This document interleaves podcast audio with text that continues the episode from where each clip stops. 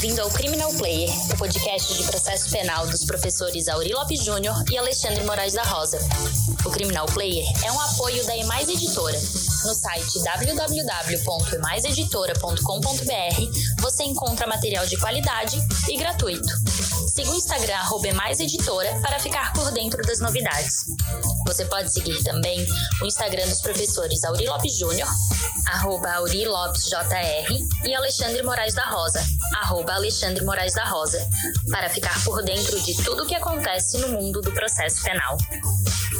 Olá, ouvintes do Criminal Player. Hoje aqui, batendo papo com meu grande irmão, parceiro, Auri Lopes Júnior, e também relendo o livro que foi a, a tese de doutorado do Marcante, nosso colega, orientado pelo Auri Lopes Júnior, retoma-se uma questão que é muito importante e que ganhou corpo com o um pacote anticrime, que significa cadeia de custódia.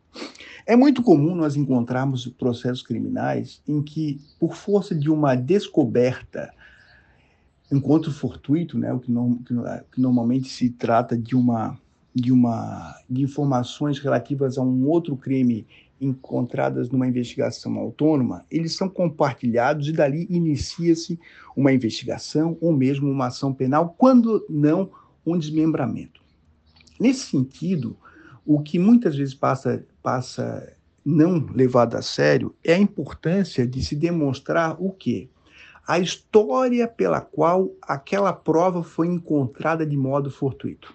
Nós não vamos aqui entrar hoje na perspectiva de quais seriam as, as regras autorizadoras do encontro fortuito, até porque existe uma controvérsia sobre a, o uso oportunista desse, desse mecanismo, principalmente na modalidade Fishing Expedition, que é a pescaria probatória, ou seja, aquela procura, aquela expedição atrás de provas que você não sabe o que, que é, o que encontra. Escrevemos já sobre isso, é, tem textos nossos, a Viviane Ghisoni, o Felipe Benoni, escrevemos um livro sobre essa questão no nosso guia, e no livro do Aurélio Lopes Júnior também tem essa questão.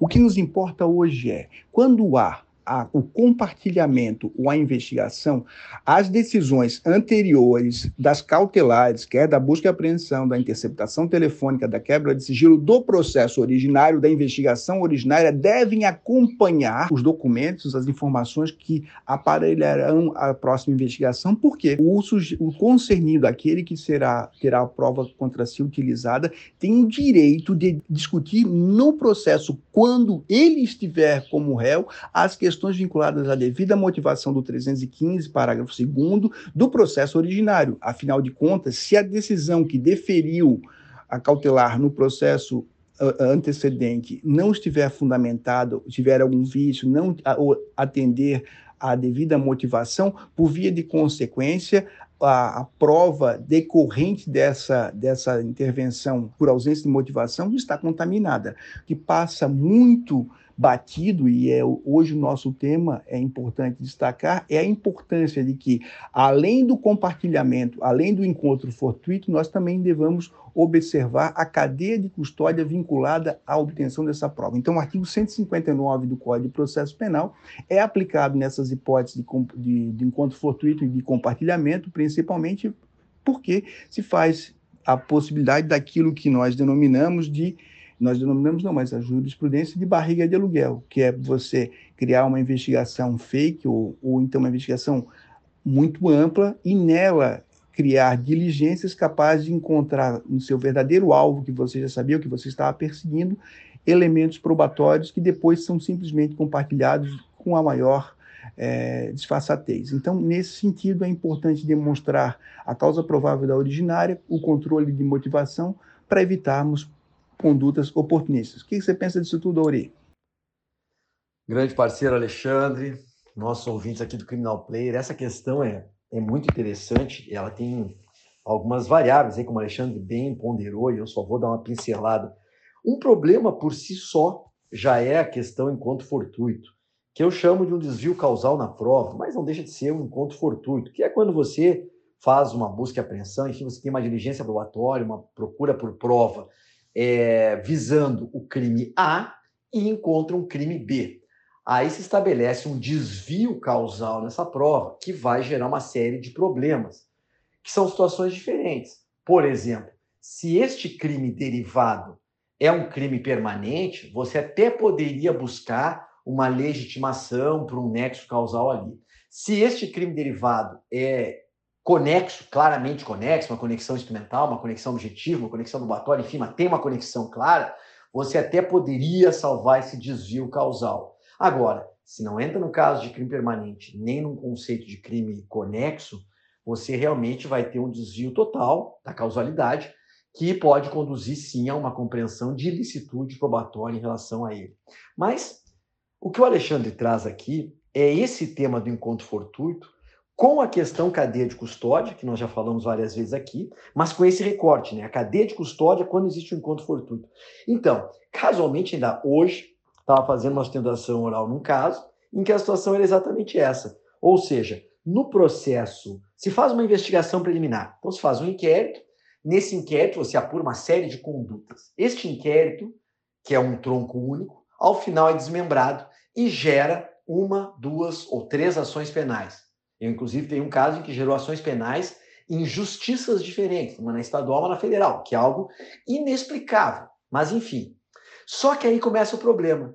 No processo B, vamos chamar de derivado, neste processo derivado, aonde o, tronco comum é o A, o tronco inicial, o, o primeiro é o A, nesse processo B, ele simplesmente vai lá e busca provas, compartilhamento de provas do A para usar no B, mas não vem a integralidade da cadeia de custódia originária. Simplesmente se traz fragmentos para o B.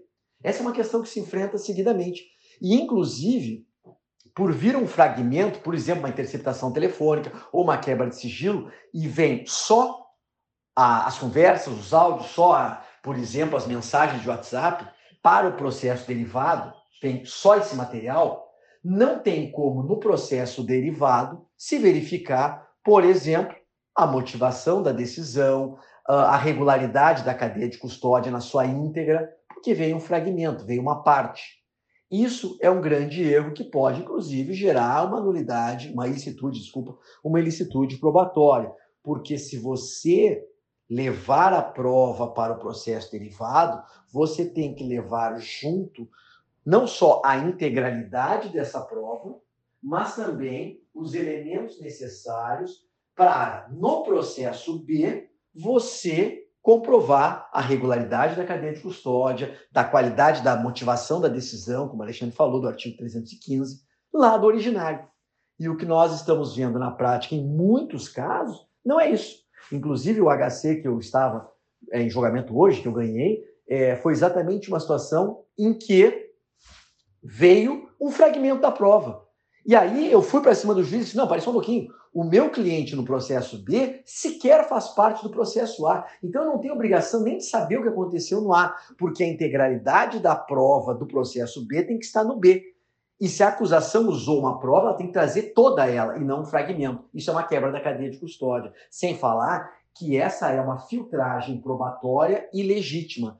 Não pode o Ministério Público ou a Polícia Federal separar só o que lhe convém levar para o processo derivado e as partes terem de se contentar com esta parte. Não, isto é um erro grave, isto é uma, é uma prova ilícita, certo? Isso pode gerar uma quebra de cadeia de custódia, como isso também pode gerar uma nulidade por ausência de fundamentação, já que eu não tenho a fundamentação, eu não tenho nem como controlar. Então, em suma, fiquem atentos em situações em que existe uma investigação que gera um processo que é o tronco básico, o processo primeiro, e os filhotes, os derivados. Se você for usar nos derivados uma prova que está lá no processo principal, você tem que trazer a integralidade dessa prova e a integralidade dos elementos necessários para a comprovação da fundamentação, no caso de uma interceptação telefônica, uma quebra de tiro bancário, fiscal, até uma busca e apreensão, além dos elementos necessários para a comprovação da cadeia de custódia. Em suma, esse tema também está relacionado diretamente com o direito à prova, com o contraditório, com o direito que a defesa tem de ter acesso à integralidade da prova e não a uma parte, de fazer o controle da racionalidade da decisão, da legitimidade da decisão e não ter que se contentar com uma presunção de que a decisão é válida, porque foi tomada lá no processo originário e se foi trazida para o B, eu vou presumir a regularidade. Não se presume nada. Tudo tem que se comprovar para falar bem é, de forma mais clara existe, inclusive, como diz o Geraldo, um princípio de desconfiança em relação à atuação do Estado. E o Estado tem o dever ético e legal de comprovar a lisura e a legalidade de todo o seu procedimento. Então, basicamente isso, um tema muito legal aí, sabe, de desvio causal da prova ou de encontro fortuito, mas a questão da cadeia de custódia é, realmente está no dia a dia nossa pauta. Maravilha, Alexandre. Abraço para todas e todos.